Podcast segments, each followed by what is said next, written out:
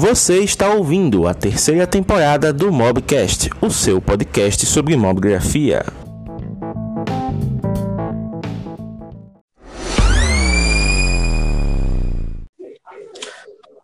Boa noite. Boa noite, e aí, tudo bem? Tranquilo. Pessoal que está chegando aqui na live, Alain Manuel, Carolina Jeffrey, a... cadê a outra pessoa que chegou aqui? A Adiele Luzny. Dá um feedback aí, pessoal, com relação ao áudio, se tá ok, tanto eu quanto o Ramon, né? Se a gente tá tranquilo, porque semana passada a gente teve um problema de eco na transmissão, foi uma coisa bem louca. Então é bom sempre checar, né? Pra ver se tá tudo ok. E aí, Ramon, como é que tá aí em Minas? Tá frio? Como é que tá aí o clima? Cara, tá bem frio, viu, na verdade, mas tudo bem aqui. E por aí? Por aqui tá frio também, tá o dia todo chuvoso, né? Hoje eu até me arrisquei a fazer um trabalho, mas era numa cidade próxima e tava sol lá. Pelo menos foi deu para fazer as fotos tranquilo. E aí aproveitar esses minutos iniciais para fazer aqueles lembretes, né, pessoal? Em primeiro lugar, se você estiver gostando dessa live, né, ao longo da nossa conversa aqui, você vai usar um bom e velho coraçãozinho, né, para mostrar para a gente que vocês estão curtindo o papo.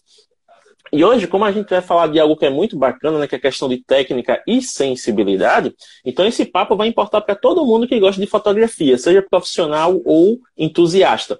Então, se você tem um amigo que está à toa, está fazendo nada nessa noite e gosta de fotografia, usa o aviãozinho aqui no canto e manda essa live para todo mundo que está online, para a gente chegar junto e bater esse papo, porque hoje a conversa vai render. É capaz de a gente chegar em uma hora estourando, se despedindo, correndo, porque o negócio vai ser bem bacana. Você está vendo o Fanny por aí, Ramon?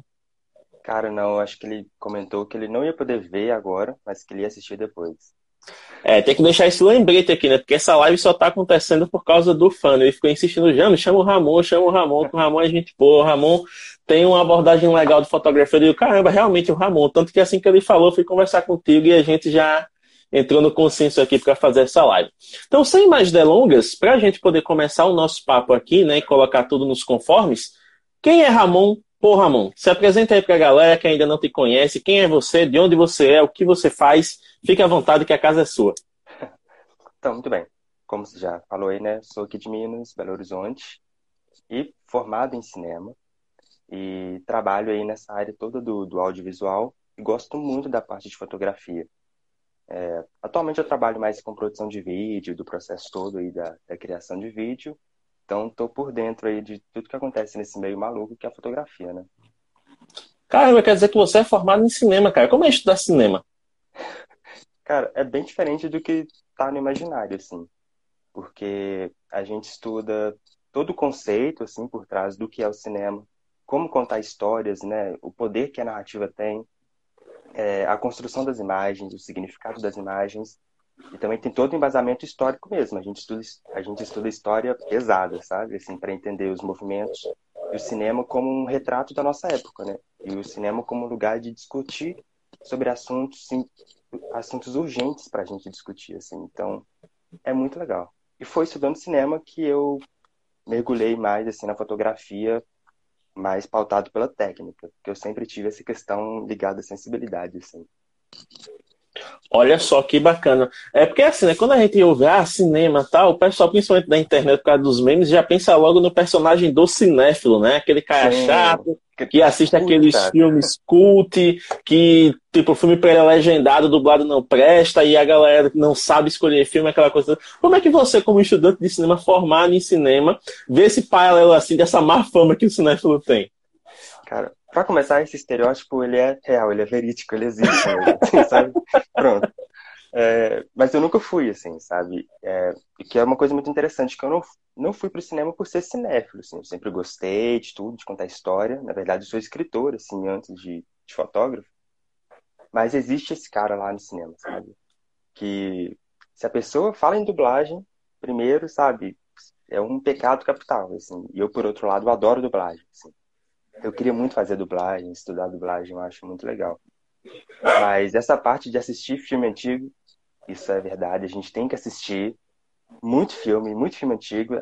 Os primeiros filmes, lá de 1819, sabe? A gente assiste às 7 horas da manhã, uma sexta-feira, assim, chuvosa, bem fria.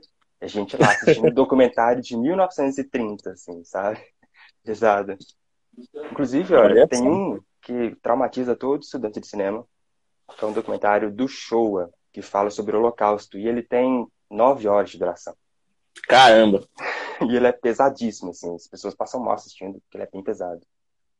Mas o cinema, ele oferece uma, uma baita oportunidade para a gente explorar o mundo de outras formas, sabe? Entender como é o nosso, como a gente enxerga o mundo e como a gente, enquanto contadores de história, a gente pode mostrar essa nossa visão. E a fotografia é o elemento fundamental disso, né?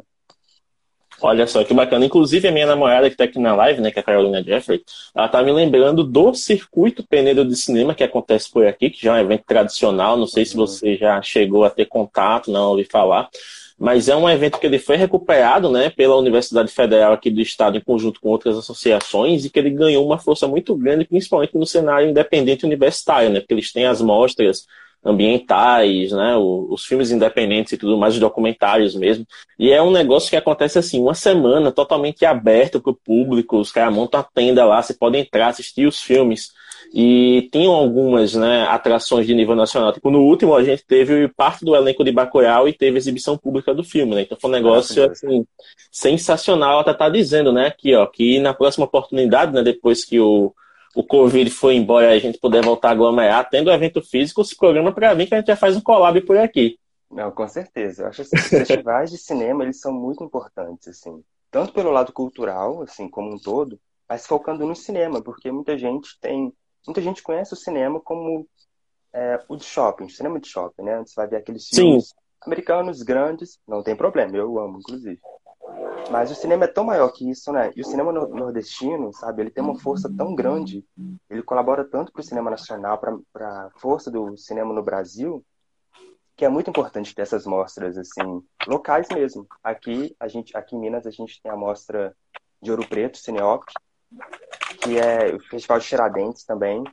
E, assim, esses festivais dão pra gente, dão para todo mundo, a oportunidade de conhecer o cinema como ele realmente é, assim. Ele é plural, ele é para todo mundo, e é muito importante da gente comparecer, da gente assistir os filmes e discutir sobre eles também porque é muito importante, né? A questão da discussão, de você poder abranger as interpretações, porque por mais que você tenha ali a questão da, da própria intenção que o autor né, fez com o roteiro e tudo mais, mas o, a arte é um negócio tão bacana que ela, por mais objetiva que seja, ela ainda permite uma subjetividade, ela ainda permite que impressões sejam feitas, que teorias sejam criadas. Não é à toa que, principalmente no cinema e na literatura, a gente tem muita questão das fanfics surgindo por aí, né? Eu acho assim, essa, esse controle, né? A gente controla o filme é, enquanto roteirista até certo ponto, né? Porque a gente vai usar os, os, os artifícios assim da arte, assim, a fotografia, o som, a direção, tudo, para te conduzir a ter um pensamento, a ter uma reflexão. Mas como você vai usar essas informações e o que você vai tirar disso, a gente não consegue controlar. Eu acho que é isso que é fantástico, né? Nem sempre isso é positivo, às vezes né, dá muito errado, a gente quer passar uma coisa e passa totalmente o oposto, acontece, principalmente na faculdade de cinema, quando a gente está estudando, a gente está falando de um filme todo lá sobre uma coisa, e quando a nosso professor vai ver, sabe, ele entende outra coisa, assim, é... Isso é muito importante, porque a gente só entende que a arte ela tem várias interpretações quando a gente vê que, que a gente tinha tanta certeza de estar falando, de estar comunicando ali, foi interpretado de uma forma totalmente inversa do que a gente pensou. E isso é, isso é muito bom. Né? Olha só. Então você acabou de mencionar né, que foi o cinema que abriu as portas para que você tivesse contato com a fotografia. Como foi esse, o início dessa história de amor com essa arte tão maravilhosa? É. Então, eu sempre gostei assim, de tirar foto, com... mas eu sempre tirava com o celular. Então eu não tinha esse contato com uma câmera. Na primeira semana que eu cheguei na faculdade, já era março, é, a professora lá, era a matéria de fotografia, a professora já entregou a câmera para cada um e vai lá fotografar, assim, sabe? E esse primeiro contato que eu tive foi assim, de o que que isso faz? Vamos ver o que que isso faz. E desde então a gente foi, eu fui estudando bastante assim sobre as técnicas também, que, é super, que são super importantes e vendo que é uma coisa que só engrandece a gente quando a gente gosta realmente de fazer isso, né? Inclusive, a é. Carol tá fazendo mais um comentário aqui, né? O cinema é tão incrível Sim. culturalmente que foi até tema do Enem, né? 2019, da questão da é. O cinema ele ganhou uma, uma importância muito grande na vida do brasileiro, né? Como você falou, tem a questão dos blockbusters, né? A galera é, começou a ter uma, digamos assim, uma visão né, de consumir mais os conteúdos que estão sendo é, tendência, mas também de pesquisar fontes mais alternativas. Né? Tanto que a gente tem hoje os streamings aí, que as próprias plataformas elas estão criando conteúdos exclusivos né, para dar vazão a coisas que não teriam espaço no cinema tradicional. Né? Isso é interessante para o público. É, essa nova, a nova forma da gente consumir conteúdo, né, que está mudando a todo momento, é uma pauta de reflexão assim constante, porque a gente nunca vai chegar numa conclusão definitiva ali, que vai durar uma semana. A questão de cinema, principalmente por ter caído no Enem, é muito importante para a gente olhar para o cinema como uma força de disseminação de cultura, o que é extremamente importante, a gente realmente precisa. Num país onde a gente tem pouquíssimas salas de cinema pelo, pelo país, é, a maioria estão nos centros urbanos, estão, nas capitais, a maioria é em São Paulo, Sim. É, o ingresso, ingresso caríssimo. Né? É, então, assim, a gente gostar de cinema e consumir cinema pesa no bolso. É, né? Então, além de ser caro, a gente não tem esse estímulo cultural que vai impulsionar a gente a ir para o cinema, a ir para o teatro, né? a ver um, qualquer coisa relacionada à arte, assim. E, enfim, a hipocrisia, né? A gente viu lá o Enem 2019 falando de cinema e agora a Ancine está com a pauta lá de vamos acabar com a meia entrada sabe? É complicado. Inclusive, esse, esse tópico que é, a gente está abordando agora foi a pergunta do Rani, né? O Rani Fotomobile aqui perguntou, né? Como a linguagem audiovisual pode potencializar a cultura nas massas?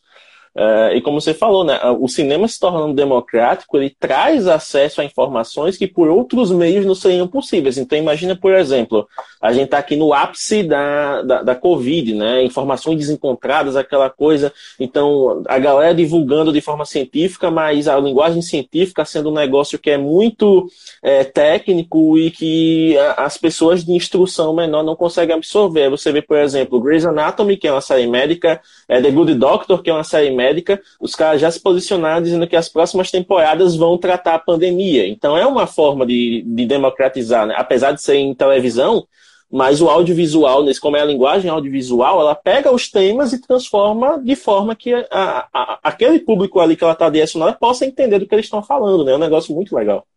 Sim, assim, na essência, sim, o cinema ele representa a soberania do país. Assim, a nossa força cultural ela vai ser representada no cinema a linguagem do cinema brasileiro ele tem uma força muito importante de trazer reflexões é, sobre a nossa sociedade. É, há um, um, preconceito com o cinema nacional, e assim, eu entendo, porque antes de eu estudar cinema, eu tinha esse preconceito com o cinema nacional, que é desse cinema pipoca, sabe? É só comédia, uma comédia mais adulta, criou esse estereótipo. Só que a gente tem que entender que não existe somente esse tipo de, de cinema, esse tipo de filme aqui, mas é o que chega para todo mundo porque é feito por quem, por quem tem mais dinheiro. E quem produz o filme também divulga o filme, distribui o filme. Então é muito fácil da gente ter acesso a eles. Mas no todo, o nosso cinema é muito plural. Se a gente vai para o Nordeste, a gente tem as pautas que falam de tudo, que a gente, de tudo que representa o país. Se a gente vai para o Sul, a gente já tem uma linguagem diferente, que vai buscar um pouco ali na, na referência europeia, mas que vai falar de uma coisa nossa. Então, assim, é muito importante. E, claro, existem filmes ruins, assim como existem filmes ruins de todos os lugares, né? Assim, mas a força do nosso cinema, assim, a linguagem que a gente usa, sabe, ela é muito importante. E ela fala sobre a gente. Então, às vezes, eu já vi comentários assim, né? Mas filme do Brasil só fala de favela, sabe? Porque se a gente, qualquer esquina que a gente ver, a gente tem uma favela, sabe? A gente precisa refletir sobre isso.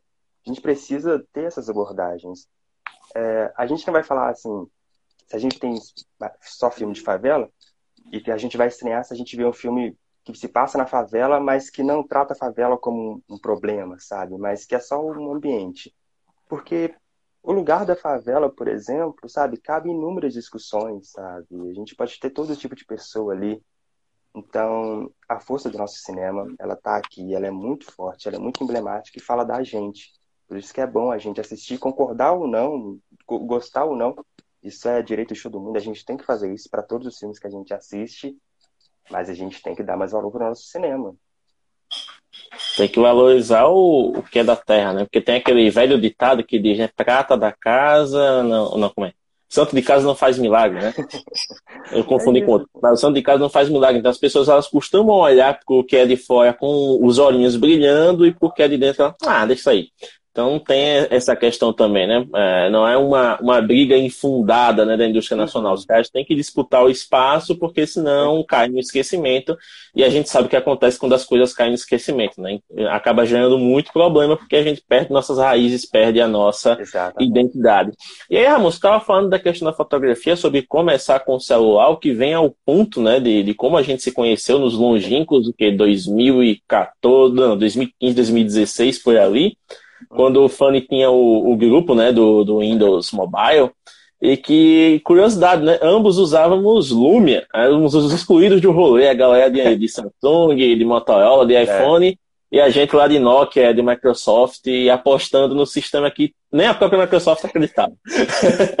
É, a gente foi perceber tarde demais, né? Mas tudo bem. Foi perceber tarde demais. Ah, a gente só largou porque morreu, né? A verdade é essa. Se é. ainda tivesse aparelho sendo lançado, provavelmente a gente tava usando ainda, porque os aparelhos eram muito bem construídos e tudo mais. Sim. Então, como foi, é, Ramon, você começar essa questão da, da, de estudar fotografia, de praticar fotografia com o celular, e como isso acabou trazendo para você hoje essa questão né, de, de, de, trabalhar a técnica da fotografia de uma forma mais sensível? Acho que foi muito importante que no primeiro ano da faculdade, 2016, foi, eu tive a matéria de fotografia já no primeiro, no primeiro ano, eu tava com Lume ainda, 925. Eu e um amigo da Baita sala. celular. Baita é, celular. Nossa, maravilhoso, assim. Então, e as lentes, né, eram maravilhosas, assim, da Rise, eu acho, né, Zeiss. Da Zeiss. Né? É. Então, muitas das fotografias que eu fiz para os trabalhos foram com Lume, assim, sabe? E, e foi muito legal, porque, assim, você tinha uma facilidade de tirar fotos boas, como estava no seu bolso ali, naquela época nem era tão, assim, esse lance da fotografia nem estava tão em alta assim, né? A gente estava começando a evoluir nas câmeras ainda. É, mas, sabe, acho que a fotografia mobile dá pra gente uma possibilidade de tirar foto de tudo a qualquer momento. E isso facilita tanto a gente descobrir o nosso olhar, sabe? Porque você tá no ônibus e vê uma paisagem, aí você tira uma foto, sabe? E você acha bonita, aí você vai ver em casa, você nem sabe do que, que era a foto, sabe? Você descobre ali vendo a foto. é o meu caso, assim, eu tô contando o que aconteceu comigo, assim. É, dá pra gente uma outra visão da fotografia, porque a gente não partiu da técnica para tentar descobrir uma fotografia legal. A gente partiu do momento, a gente acha que vai dar uma foto legal, essa, essa coisa aqui, essa paisagem, vou lá e tirei a foto. Depois eu vou ver o que, que dá para fazer com ela. Se eu vou editar, se eu vou fazer alguma coisa. Então, eu acho que isso é um ponto muito importante, a gente entender que a fotografia mobile ajuda muito a gente a se descobrir, a descobrir o nosso olhar, assim, como a gente enxerga o mundo como a gente enxerga o mundo, é um ponto muito legal. E isso que você acabou de, de falar é um paralelo muito legal, né? Porque quando você estuda fotografia, que você começa realmente focado em aprender fotografia, você vai, né, é, destrinchar a regra dos textos, que inclusive tem vídeo hoje no canal, né, que o Thiago lançou com cinco regras de, de composição para vocês usarem nas suas fotografias. Cabe essa live, vão lá conferir que o canal do YouTube ele não está bem feito, né, ele está aí para vocês terem conteúdo de qualidade. Então tem a questão das regras, aí você começa a, a tentar aprender um pouco mais da questão, né, do, do modo manual, de dominar, porque você está com a câmera ali com aquele trombolho cheio de botão e você tem que saber o que cada um faz. Né? E o celular não, mas você aponta, clica e diz, ah, gostei disso aqui, vou, vou guardar para mim. Né? Você, pode, você pode não postar numa, numa rede social ou nem enviar para alguém no, no, mensageiro, mas o fato de você fazer aquela foto já te dá uma satisfação. E ao te dar essa satisfação, pô, eu gostaria de fazer isso aqui. O que acontece se eu fizer isso aqui? E aí você vai, faz uma outra foto e aí você começa. Então você vai sendo levado por uma cadeia de momentos, e essa cadeia de momentos ela acaba te prendendo de uma forma né, legal na fotografia, ela acaba te trazendo um hobby que você muitas vezes não imaginou ter, porque para você o celular ali era um equipamento do cotidiano, mas ele se transformou numa maneira de você extravasar sua arte, né? Uhum. É, antigamente a gente tinha muito esse preconceito com fotografia mobile no ramo profissional, né? Hoje isso já mudou, assim.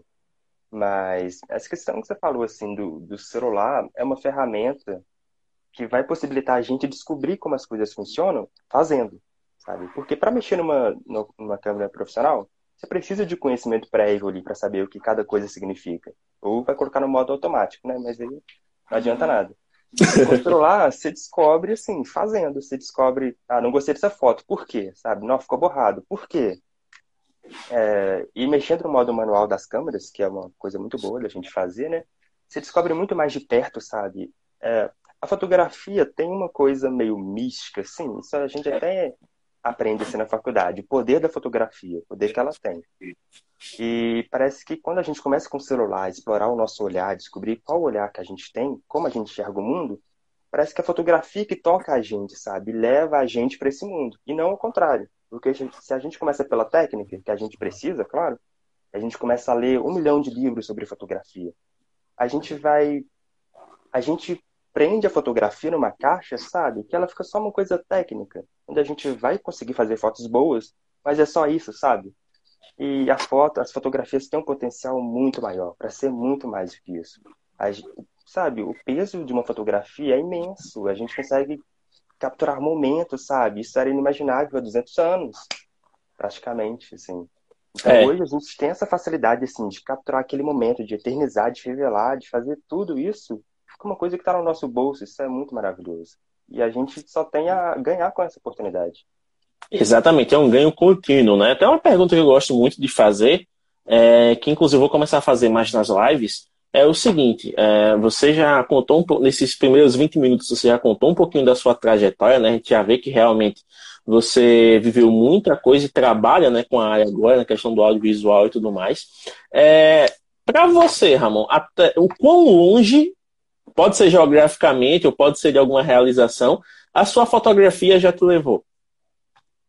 Poxa, eu acho assim que o retorno maior que uma fotografia pode dar é quando você tem um feedback de uma pessoa falando que sentiu alguma coisa vendo sua foto. Sabe? E eu comecei a perceber esse lance da sensibilidade quando eu recebi um comentário assim, numa foto que eu publiquei até no Flickr, assim. É, Nossa, essa foto me trouxe uma paz, assim, que eu estava precisando há muito tempo. Caramba, sabe? E a fotografia tem esse poder mesmo, assim.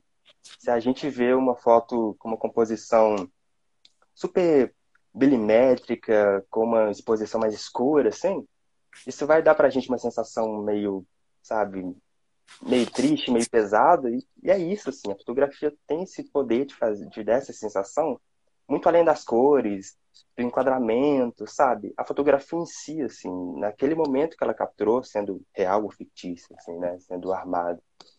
Mas quando eu recebi esse comentário, assim, que a minha fotografia trouxe uma paz assim que uma pessoa estava precisando, estava procurando, aí que ligou a chavinha, ela, cara, tem que explorar esse lado, assim. As pessoas têm que saber disso, assim, sabe? Eu li um comentário aí que tava falando que às vezes só a técnica cansa e cansa mesmo. A técnica, ela é, vai sustentar muito bem a fotografia, mas até certo ponto.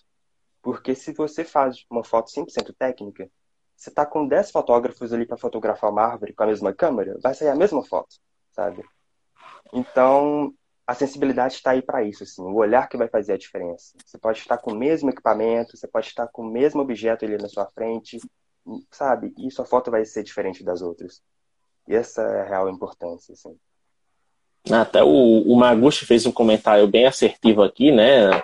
Unindo essa questão da, da sensibilidade e tal, é que a imagem ela deve ser maior que a técnica. Né? A técnica ela existe para dar suporte, mas a, a, o impacto que você vai trazer para o seu espectador, ele vem da sua experiência, né?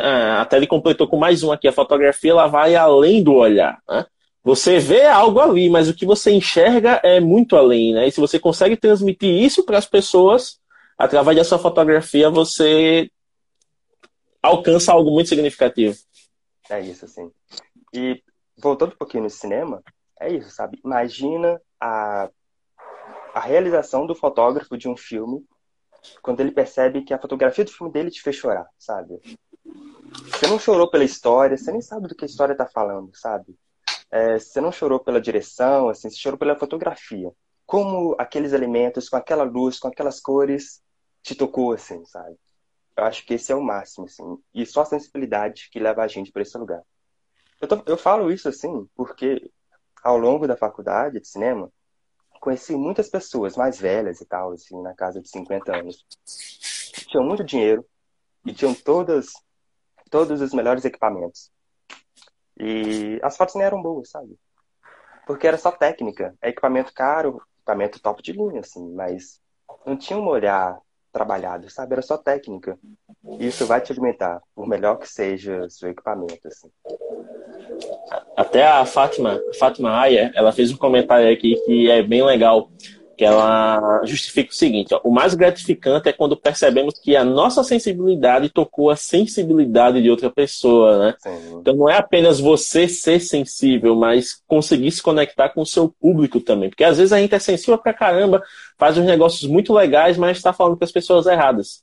Né, tá falando para pessoas que não têm interesse ou que realmente estão fechadas para aquilo naquele momento, né? Então, é, uma coisa, principalmente a gente que trabalha com rede social hoje, a gente vê que a galera está muito preocupada em, meu Deus, o meu engajamento está caindo, o Instagram não está entregando mais nada, o YouTube caiu, não sei o que, não sei o que. Mas, gente, antes de pensar em, em números, em alcance, tal, as pessoas que estão aqui acompanhando o perfil, as pessoas que você conversa diariamente, elas estão sendo tocadas pelo que você produz?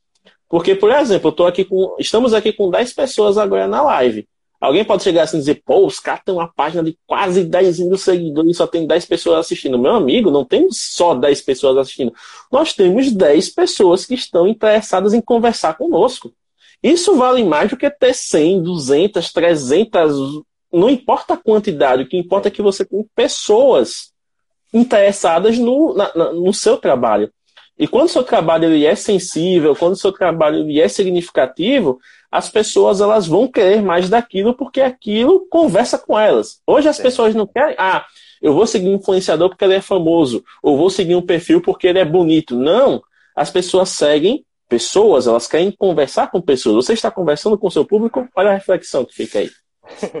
Não, é isso, né? Só respondendo a Regina aqui, eu tenho, eu fiz um perfil aqui no Instagram para as minhas fotos, que é arroba 4 tangerinas. Aí tem umas fotinhas lá. Mas a questão estética hoje, ela é muito complexa, assim. Tem até uma matéria na faculdade que chama alguma coisa da estética, assim. É complexa. Porque hoje a estética, o valor da estética, ela está relacionada à beleza. Ponto. Final. E pra gente que trabalha com fotografia, que entende que existe um outro lado além da técnica, a gente sabe que uma boa foto, que uma foto que vai que tem um, um, valor sentimental ali, ela não é necessariamente uma foto boa, assim. Ela não é uma foto com a melhor composição, com a melhor técnica. É uma foto que conseguiu capturar o um momento, de uma forma específica ali. Eu acho que esse, a gente ter esse senso de entender né, que esse senso estético hoje interfere muito na nossa noção de enxergar as fotografias dos outros, isso, nossa, porque assim, é muito complexo, né? Porque hoje a gente tem uma, uma, uma realidade, assim, onde a gente está preso nos números, ponto. Da gente ter um milhão de pessoas fazendo um milhão de coisas iguais, né? E a gente que entende que a fotografia tem um poder de ir além, sabe? A fotografia revela pra gente, às vezes, uma visão de mundo que a gente não sabia que a gente tinha. Eu fui descobrir isso depois que eu comecei a escrever o curso assim que eu dei sobre fotografia, é, que eu queria falar sobre a questão do olhar. Aí eu entendi que o meu olhar é das fotos espontâneas, assim. Que às vezes eu gosto de tirar fotos de coisas que eu nem sei o que é. Eu vou ver depois na edição. Eu gosto muito da manipulação da imagem, então meu processo vai muito na edição. Aí eu vejo o que dá para fazer com as fotos. Então eu acho que a gente trabalhar esse olhar assim ajuda tanto a gente a se descobrir como fotógrafo, é, profissional como diversão mesmo, ajuda a gente a selecionar melhor o que a gente consome. Isso faz toda a diferença, assim, né? Questão do foco, né? Você ter é. o foco naquilo que você quer alcançar. Inclusive, você falou de faculdade, né, Ramon? Temos aqui um professor universitário de fotografia aqui, que é o André Luiz Castro. Ele já ativou o modo professor aqui, ó. Fez um comentário sensacional, que é o seguinte, ó. A escrita pela luz gera discursos e efeitos de sentidos a partir do universo composicional que é potencializada pelos elementos visuais através da sensibilidade que nasce do intuito ou propósito do fotógrafo. Ou seja, veja que ele traz tudo isso que a gente está falando aqui. Uhum. Luz, que sem luz na fotografia, inclusive, vou desligar aqui minha luz, ó. Bugou já tudo aqui, ficou horrível a live. Liguei a luz é. de novo, já tem mais sentido. Né? Composição. o que você vai colocar no seu quadro, quem são os, os protagonistas, os elementos da sua história e a sua intenção. Você está fazendo aquela foto por quê? Para quem? Né? Então, é toda uma combinação de elementos que gera uma imagem. Né? Que essa imagem ela vai trazer também reações em quem vai vê-la. Então, muitas vezes você faz uma foto com uma intenção, alguém chega a ver, Ramon, isso aqui que você fez. Aí você olha e diz, cara, eu não tinha visto isso. É, acontece direto. Você faz um negócio que é tão focado que a pessoa que observa ela consegue gerar outra história a partir de um ponto que você não viu. É um negócio muito louco. Não, é. E eu acho que é isso, assim. Tudo isso, junto com os momentos que a gente captura através da lente, assim. Eu fiz uma, eu fiz as fotos de um casamento no civil. E depois que o casal viu as fotos, eles falaram assim: eles ficaram muito felizes com o trabalho, porque através das fotos eles conseguiam ver o quanto eles se amavam. E vendo as fotos, eles tinham certeza de que eles tinham feito, tomado a decisão correta, sabe? Tipo assim, eu ganhei meu dia com aquilo, sabe? Porque a fotografia, no, no mais profundo, ela revela você, assim. Ela é um retrato do que você enxerga, né? Isso. Se você tá numa rua e você vai tirar foto de alguma coisa, você tem mais quatro fotógrafos do seu lado, cada um vai tirar uma foto de uma coisa cada um deles vai revelar sua visão de mundo, assim, o que interessa para eles, como eles enxergam essa rua. Então, eu acho que assim, a fotografia é muito reveladora sobre quem a gente é, né? Inclusive, Ramon, como a gente está falando de sensibilidade, a gente já pode começar pelo próprio nome do seu perfil de trabalho. Quatro tangerinas, né? Muitas vezes você vê lá, o cara, vou fazer um perfil de fotografia. Fulano photography, é. fulano foto, ou então alguma coisa que tem a ver com câmera, com equipamento. Sim. Aí vem quatro de onde saiu esse quatro tangerinas? Cara, que pergunta difícil. sei, eu acho tangerina, assim, uma fruta muito poética, sabe? Agora, o porquê, não sei, assim. Mas eu pensei em quatro. Quatro eu tive uma, um trabalho ali para pensar. Porque eu não gosto de, de, de, construir as coisas sozinho. Então eu pensei assim, depois a gente pode levar isso além, montar um estúdiozinho assim, de fotografia vamos, lá, quatro pessoas para fotografar. Quatro pessoas fotografando. Mas por enquanto é só eu mesmo, assim. eu acho uma fruta muito poética. E logo, assim, uma semana depois que eu tive esse nome, é, o Thiago York lançou a música lá, a Tangerina. Aí falei, Sim. Ah, faz sentido então, tava certo. A Tangerina é muito poética, assim, eu gosto muito. Olha só. A Regina tá até falando aqui, né, que ela não tem muita técnica, ela tá aprendendo, mas às vezes ela fica insegura nas fotos. Regina, insegurança é uma coisa que é normal para todo mundo, independente do nível de conhecimento, né? O pessoal pode ter 50 anos de carreira, ela vai ter cada trabalho como se fosse o primeiro, vai ter aquele friozinho na barriga, porque por mais capacitado que você seja, por melhor que seja o seu equipamento, erros podem acontecer. Qualquer tipo de erro. Você pode perder um momento importante porque estava distraído conferindo foto na câmera. Você pode ter problema de uma lente parar de funcionar no meio do trabalho. Você pode ter problema de uma luz que é essencial para você desligar do nada e você ficar com tudo no breu. Então, assim, são coisas que sempre vão estar passíveis de acontecer com qualquer um. Então, a, a, melhor maneira de você perder o medo de fotografar é fotografar. Quanto mais você clicar, mais você vai saber sobre o que você gosta de fazer e como você quer fazer. É, e falando sobre segurança, não tem coisa pior para mim do que fotografar casamento. Cara, é uma responsabilidade tão grande, assim. E eu fotografei alguns casamentos, eu tive problema em dois. Em um deles, no dia a câmera não queria funcionar Olha eu só. Eu tenho que fazer o vídeo também. Aí eu fiz tudo com a GoPro, assim. Não consegui tirar foto. Eu filmei tudo e depois lá no Premiere eu fui tirando o print do, do frames dos ah, vídeos, sabe? frames. é, foi o que deu. No outro, cara, eu tava só com uma lente 1855, mó escura, Básico, né? pra fotografar num sítio. E no dia eu descobri que eu já sabia que ia ser de noite, mas que não ia ter luz, assim. Ia ter só uns, uns varaizinhos, assim, de... Tipo de Natal pensa o pesadelo, sabe? Todo mundo andando, assim, né? Ninguém parado para você colocar um, uma exposição maior, assim. E tudo escuro, nossa, foi muito difícil, mas eu usei isso a meu favor. Deixei as fotos mais escuras para dar um tom de suspense ali, dar uma. Cara, eu vi a Regina também falando que ela clica muito. Para mim, essa é a melhor solução. Eu não faço ensaio com menos de 500 fotos, sabe? Porque Principalmente quando você entende qual é o seu foco na fotografia, qual é a sua, a sua metodologia para chegar nas fotos que você quer, eu descobri que eu gosto muito de foto espontânea. Eu não vou conseguir tirar uma foto espontânea falando assim, dá um sorriso aí. sabe? Eu vou conversando com a pessoa e vou tirando 500 mil fotos da pessoa, e uma delas vai prestar, sabe? Uma delas vai capturar esse momento, assim. Então, assim, a segurança vai andar junto com clicar, clicar muito mesmo. Tira muita foto, porque quanto mais opções você tiver, melhor vai ser. Você vai conseguir salvar mais fotos e você vai conseguir, é, através dessas milhares de fotos que você tirou, pegar momentos que você não conseguiu ver com seu olho lá ao vivo, sabe? E esse é o lance mais legal, assim, de tirar muitas fotos. Para isso, tirar foto de, de dia ajuda, né? De noite é complicado. Inclusive, é, é, esse, essa questão que você fez agora do espontâneo lembrou uma live que a gente fez com o Eduardo Vanassi no, no ano passado, que ele fala justamente disso, né? De, de como o trabalho dele mudou porque quando ele começou, ele é o fotógrafo de casamento que fazia sempre as mesmas poses. Ele trabalhava com analógico. Aí o pessoal do laboratório até dizia: Olha, toda semana você traz um filme pra cá. Tipo, o seu filme é a mesma coisa, só muda as pessoas que estão nele. Ele fazia as mesmas poses, a mesma coisinha, todo santo, todo santo evento.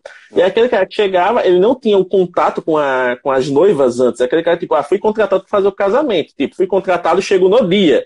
Hum. Aí chega lá, abre a porta do carro, vem a noiva assim, ele, vai noiva, dá um sorriso espontâneo aí.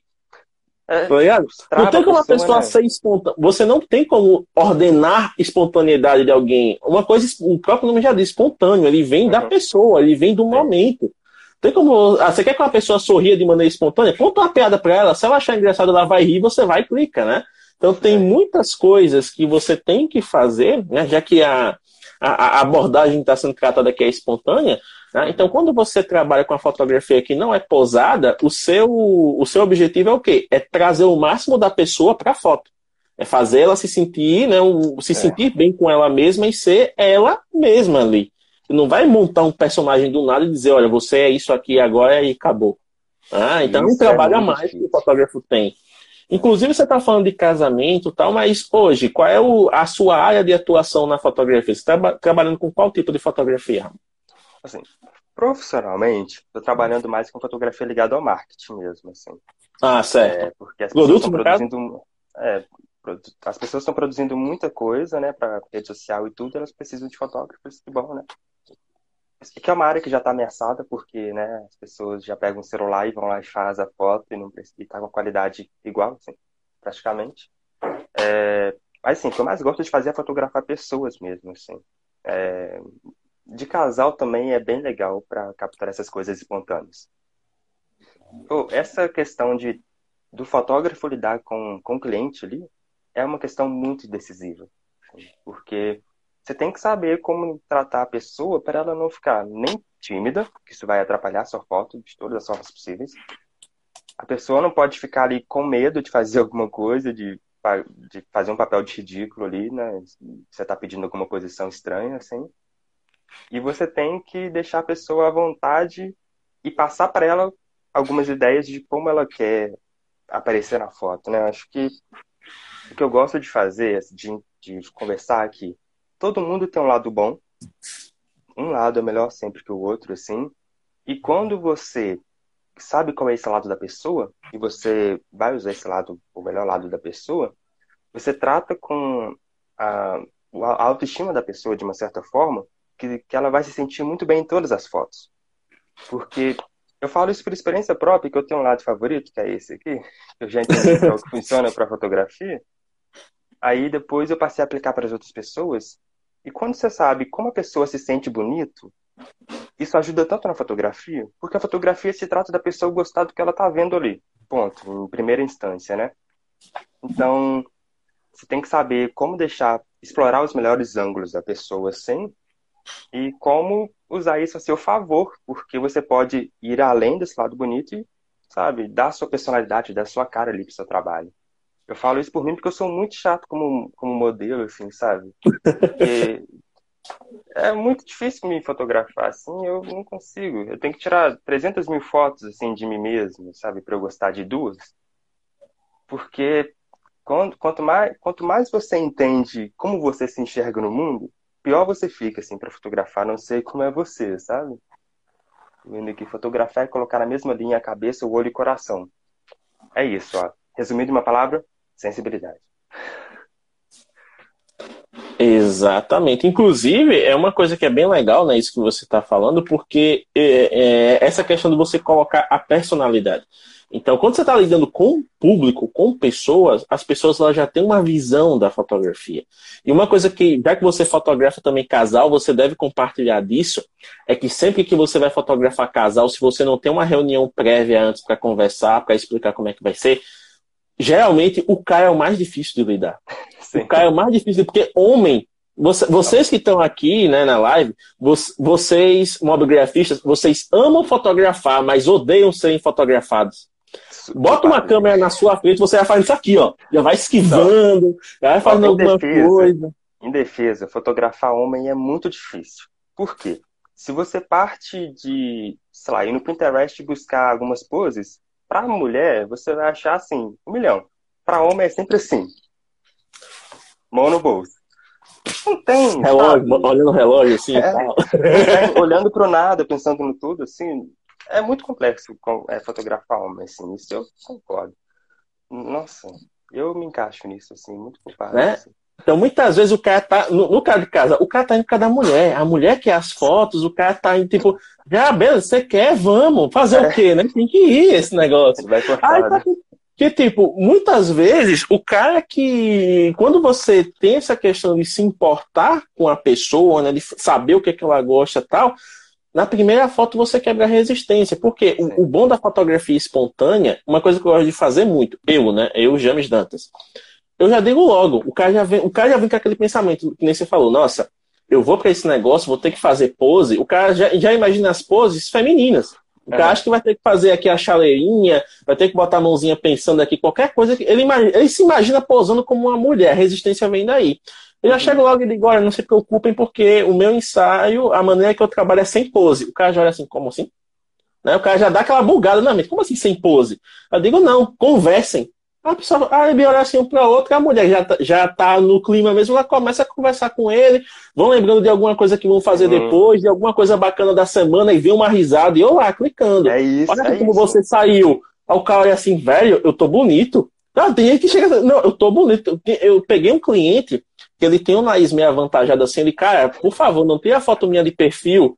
Digo, não tem problema, não tem problema. Chegou na eu fiz umas 15 fotos de perfil dele. Ele conversando com a noiva, tudo aquele negócio, mostrei pra ele, velho, como essa foto saiu bonita. Eu digo, seu nariz, ele, que nariz, velho. Olha só esse negócio aqui, entendeu? Então, muitas vezes o cara vem com aquele negócio que é um, um, um, uma preocupação mínima, mas a maneira que você conduz a fotografia faz com que a pessoa se enxergue de outra forma. Então, como o Ramon falou, você começa trabalhando as forças, aquilo que ele se enxerga bem, aquilo que ele realmente vai ver e diz, não, isso aqui é, é o meu lado bom, eu tô legal. E depois, com a sua sensibilidade, você traz uma situação em que, mesmo no lado que ele considera ruim, que ela considera ruim, que mulher também tem muito disso, ela vai se ver vai dizer, nossa, eu tô linda. Nossa, isso aqui tá maravilhoso, né? Então, a sua sensibilidade vai dar muita personalidade para a fotografia. Não vai ser só mais uma réplica de pose do Pinterest, vai ser uma foto que tem a sua cara e que tem a cara das pessoas que você está fotografando, que isso é essencial. É, eu acho que é isso, assim, né? E nessa situação da pessoa, se for uma pessoa pautada somente pela técnica, ela vai prestar atenção em tudo, tudo que está ao redor para fazer a composição, menos nos elementos fundamentais que são as pessoas ela vai querer que a pessoa esteja aqui a outra pessoa aqui fazendo tal coisa. O que acontece nesse intervalo se perde. E esse é o, essa é a coisa mais preciosa que a fotografia tem. Que é essa coisa do imprevisto, é coisa do real, sabe? Porque você ficar na frente de uma câmera não é fácil. Você lidar com uma câmera é você provocar os seus piores pesadelos, assim. Porque você se projeta cinco vezes pior do que você realmente é. Você enxerga, você coloca defeitos que só você enxerga. Ou não, né? Depende, algumas vezes ah, tem defeito mesmo. Mas é o papel do fotógrafo, sabe? Explorar essas, todas essas falhas, de, ou não, assim, e mostrar para a pessoa que a fotografia tem esse lado de revelar uma. Que, de revelar para a pessoa como ela é em relação aos outros, assim, que ela não é o que ela acha que ela é, assim. E quando a pessoa percebe, eu acho que, para além da fotografia, isso melhora a autoestima da pessoa. Ela vai se sentir mais confiante, ela vai se transformar, assim, sabe? Se ela for introvertida, ela vai mudar a, na, no círculo de amigos, assim. Então a fotografia engloba tudo isso. Isso não é fantástico? Inclusive o Tiago, né, que é o outro administrador aqui do perfil, ele trabalha com sensual e ele está dando uma observação aqui que é bem interessante, ó, que normalmente ele trabalha no sensual evidenciando aquilo que as modelos não gostam nelas, né? Só que de uma maneira que ela enxergue de uma maneira diferente, porque o trabalho dele é fazer com que ela se ame de forma inteira e não só porque só por aquilo que ela gosta ou acha que gosta. Porque muitas vezes, né, como a gente tem essa questão da pressão estética e tudo mais, uhum. as pessoas aprendem a valorizar coisas dela, mas que ela não gosta de verdade. São coisas que vêm de impressões né, externas, de, de pessoas gostam, que né? disseram né? tal. O exemplo clássico, mulher cortando o cabelo. A mulher cultiva aquele cabelo longo por anos, aquela coisa aí, todo mundo acostumado. Nossa, a, a pessoa não diz assim, a pessoa não chega nem dizendo, nossa, você é linda, nós, seu cabelo é lindo. Então, tipo, você já sabe que o foco não tá na pessoa, ela acha o cabelo bonito. Aí a pessoa tá uhum. naquela fase de autoestima elevadíssima, ela quer mudar, ela quer se ver de uma maneira diferente, ela vai e corta. Tá lindo. Tipo, ela fica lindíssima de cabelo curto. O que, é que a, a filha da puta da amiga vai dizer, do amigo vai dizer? Porque você cortou o cabelo. é, né? E foi, que tem, e foi que tem, no caso de mulher complicado, porque ainda tem aqueles caras chato, que é os crush lá, não, nossa, você é lindo, eu passaria a vida com você, cortou o cabelo. Ah, não, mulher de cabelo curto parece homem, quero mais não você. É um negócio muito bizarro, velho. O, o quanto um, um, simples detalhe, porque cabelo é detalhe, bicho, cabelo cresce. Uhum. Aí a pessoa vem, não, é, eu gostava mais de você de cabelo comprido. O cabelo mudou o caráter da pessoa? É, é um negócio absurdo, velho. É, eu acho que o papel da, foto, da boa fotografia é isso, assim, é você procurar, é você mudar a autoestima da pessoa, assim. Ah, eu tenho uma amiga assim, que ela nem bota tanta fé nela como fotógrafa, mas eu acho o olhar dela maravilhoso assim para fotografia, porque ela faz isso, ela conversa sempre com, ela faz foto sensual também. Ela, explora, ela conversa com as, com as modelos delas, as modelos explicam assim, ah, eu não quero que fotografe minha barriga, assim mas ela consegue, assim, através do olhar dela, pegar esses pedaços, sabe, fotografar a pessoa inteira de uma forma que ela vai se gostar, assim. E com isso ela vai entender que, sabe, a visão que ela tem é totalmente errada, assim, né? Que a, a opinião que ela tem sobre ela mesma é moldada por comentários de fora. Na verdade, isso não importa, sabe? A gente tem que estar bem pra gente, assim. Lógico, uns biscoitos de vez em quando, calma, faz, assim, sabe? Mas lá, sabe, no, no fim do mundo, quando tá a gente sozinho, assim, é só isso que importa, é a gente se gostar. Sabe? E o papel da fotografia é esse, assim. A fotografia pautada pela sensibilidade como guia da técnica, assim, não ao contrário. Porque, Exatamente. É... Tanto que você, né, Ramon, por ser uma pessoa, eu vejo que você usa muito o Twitter, então você tá por dentro dos memes lá. Vez ou outra, sempre aparece um post que é assim: medo de pagar por um ensaio fotográfico e sair feio em todas as fotos. Vez ou outra sempre aparece esse post. Então vocês vê, você, você, eu digo vocês porque vocês que estão aqui, vocês que vão ouvir isso no podcast também, porque isso aqui vai virar podcast. Uhum. Vocês veem que a fotografia ela não é vista muitas vezes pelas pessoas como algo prazeroso, mas sim como algo que tem 99% de chance de dar errado e mostrar ela com, do pior pesadelo, da maneira mais horrível possível, que ela vai ser vítima de bullying e tal. Pronto, as fotos espontâneas. Hoje, se você tá num rolê com os amigos e tal, e alguém aponta o celular pra você e faz uma foto sem você ver, você não diz, ó, oh, eita, deixa eu ver como é que tá essa foto, a primeira apaga isso agora! Você não quer nem ver, você já disse para apagar porque você estava distraído, você não posou, você não estava no seu melhor lado. Então, assim, as pessoas elas estão muito neuróticas com relação a essa questão de aparência, porque hoje qualquer coisa vira meme e nem todo mundo está bem consigo mesmo. Isso é um fato. Ninguém é, vai se expor a algo que não quer. Né? E, e, até no ambiente que seria de diversão, as pessoas ficam preocupadas com a própria aparência. É um negócio bem louco. É. Isso é, isso é mais complexo ainda, né? Porque isso vem de toda a nossa geração, de como a gente está lidando com esse tanto de conteúdo que a gente está produzindo. E não falando somente da quarentena, assim, de, de três anos para cá. Isso. Sabe, o apelo que a gente tem pela aprovação dos outros sobre a gente cresceu tanto que as taxas de suicídio estão aumentando. Sabe, assim, as pessoas buscando procedimentos estéticos assim, para se transformarem para o que ela é nas redes sociais, mas ela não é na vida real, aumentou demais, assim. Então, isso é um retrato que vai continuar por muito tempo ainda, infelizmente, até a gente entender que esses padrões estéticos são de pessoas que não existem, assim, e que a gente tem que saber se conhecer, assim, sabe? E, e, o papel do fotógrafo tá aí, assim, da gente ajudar essas pessoas a se conhecerem enquanto indivíduos, que elas não são frutos, que elas não são essas mesmas pessoas que estão no Instagram, sabe? Que o Instagram tá vendendo beleza e corpo que não existe, assim. E a gente está tentando seguir essa tendência. E não é isso. Mas quando vem um fotógrafo, assim, né, que não se dedica tanto a, a entender a arte da fotografia, e vai reproduzir essas mesmas fotos para ter uma aprovação assim do todo, isso ajuda a disseminar esse, essa objetificação da estética que está virando, sabe? Que é muito prejudicial para a gente e vai ficar cada vez mais para, sabe, para o futuro, assim. É, é uma coisa que acontece muito, principalmente quando o fotógrafo ele trabalha com algo que é autoral, né? Com algo que é tipo, é único para ele. Eu lembro que eu estava no, no, no, no, Papo do Bem, né? Que foi um evento organizado pelo Papo de Fotógrafo nas últimas semanas, e que teve a presença de um fotógrafo que trabalhava muito sensual, ele tipo, morava nos Estados Unidos, né? Então você sabe que o, o, o, fenótipo, né, a aparência de uma mulher americana, é muito diferente da mulher brasileira. Então a grande parte das fotos dele é, tinham mulheres que eram magras, né, um, aquele padrão de beleza que é o, o, o mercadológico, querendo ou não. E aí surgiu um questionamento, né? Você já fotografou é, mulheres fora do é, mulheres que não são padrão? Então ele meio que parou assim e pensou: olha, é, se a gente for pensar em o que é o padrão, o que é o fora do padrão, né? No, meu, no caso da minha fotografia, o que eu tenho é o seguinte: é, eu comecei o meu trabalho como projeto autoral, eu, eu não cobrava as pessoas que eu convidava para fotografar, fotografava porque eu queria estudar. E isso acabou atraindo um público que vinha não pelo, ah, eu vou para aquele fotógrafo porque ele fotografa pessoas magras ou porque ele fotografa pessoas, pessoas gordas. Não, eu vou para aquele fotógrafo porque ele fotografa de uma maneira que eu quero ser fotografado.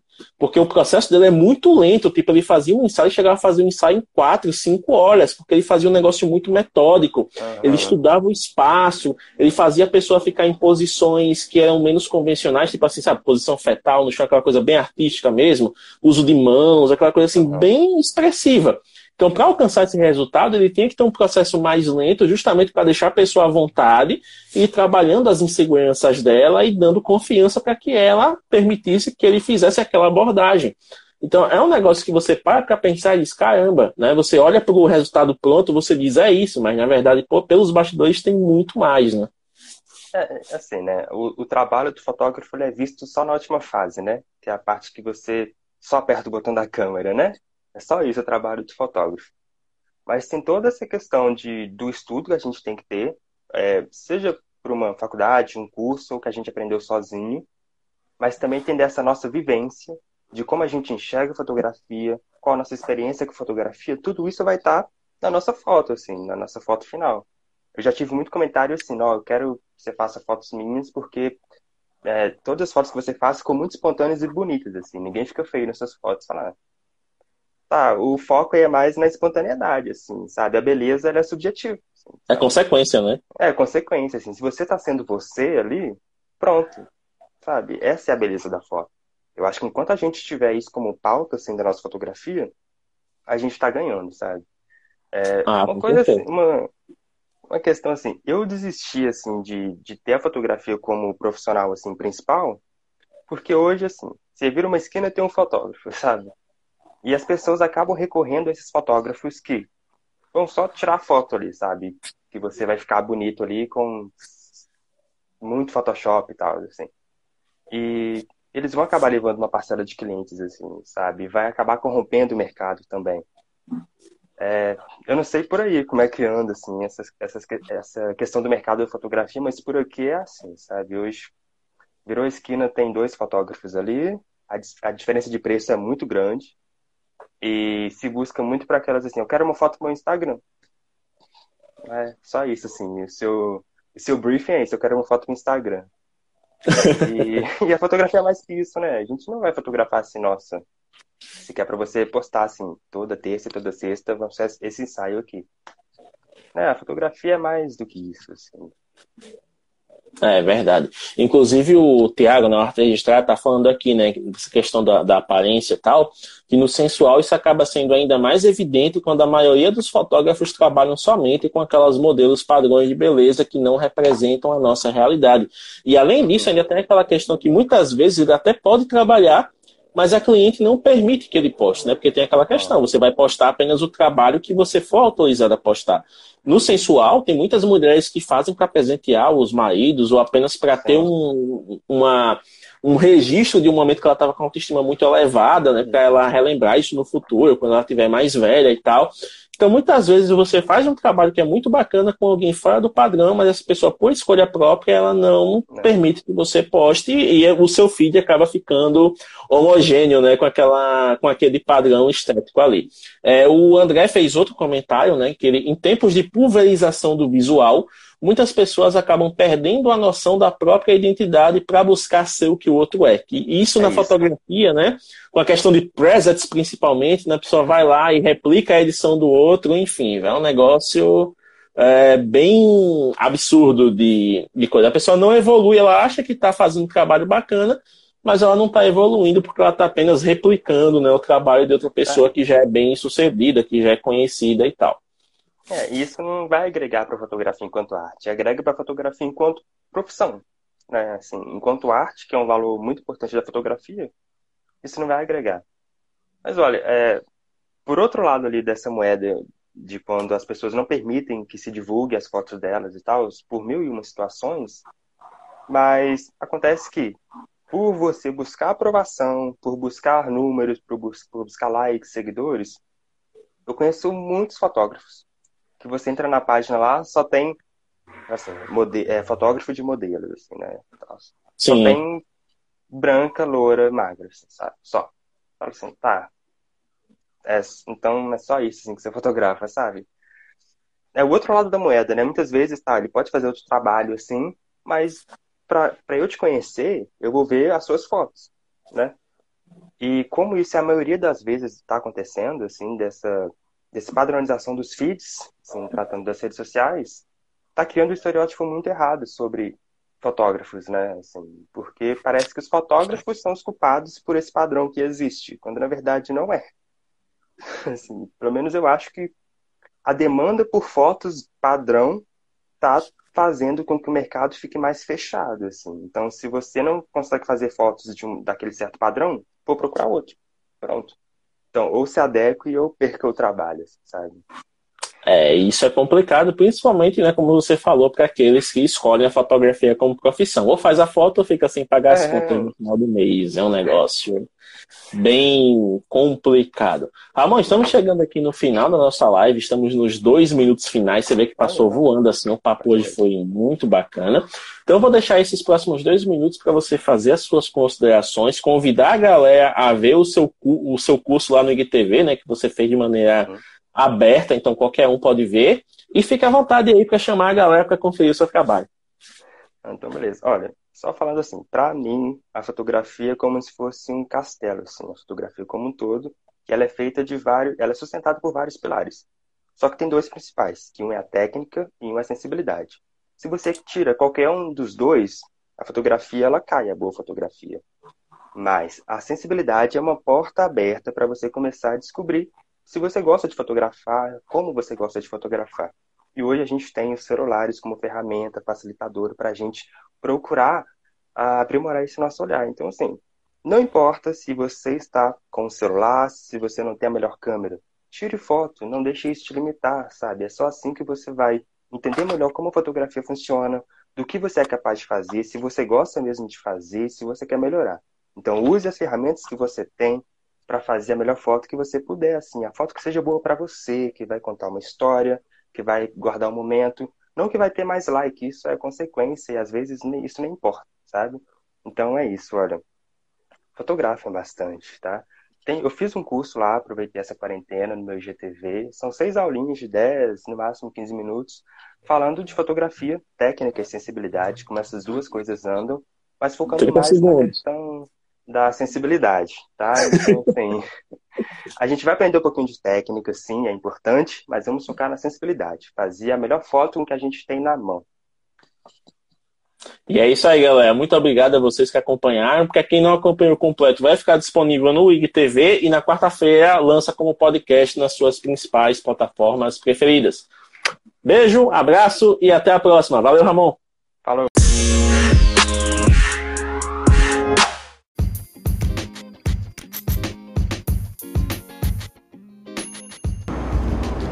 Muito obrigado por estar conosco aqui no Mobcast, o seu podcast sobre mobgrafia. Compartilhe este episódio com outras pessoas para que elas possam aprender sobre o tema e envie a sua mensagem de voz para participar dos próximos episódios. Você pode enviar esta mensagem através do Anchor FM, se você usar a plataforma, ou através do nosso grupo oficial no Telegram. Visite o nosso Instagram, instagram.com mobgrafando para saber mais detalhes. Até a próxima e até mais!